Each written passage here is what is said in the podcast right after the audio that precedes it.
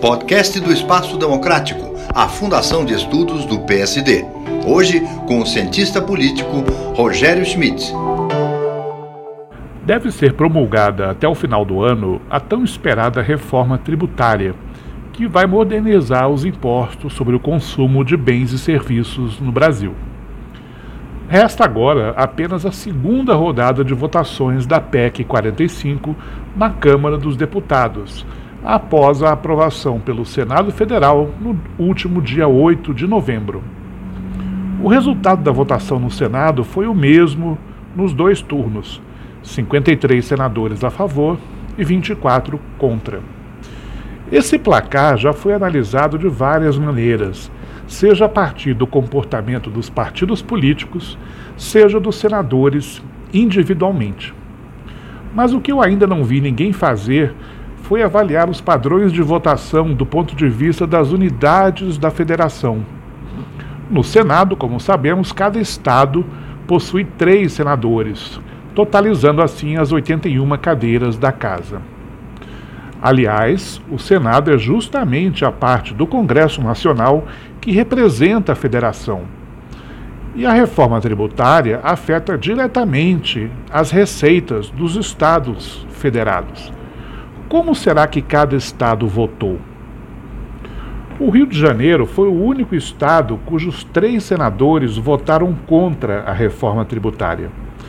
Mas eu acredito que a explicação é mais político-ideológica do que federativa, pois esses três senadores fluminenses pertencem ao partido do ex-presidente Bolsonaro.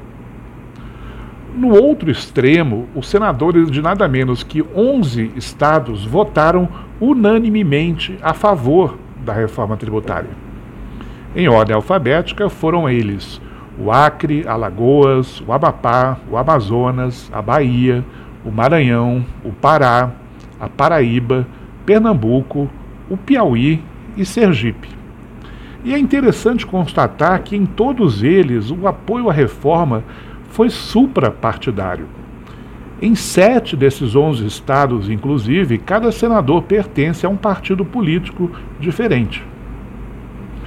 No Ceará, em Rondônia e em Minas Gerais, tivemos empate em um a um no placar.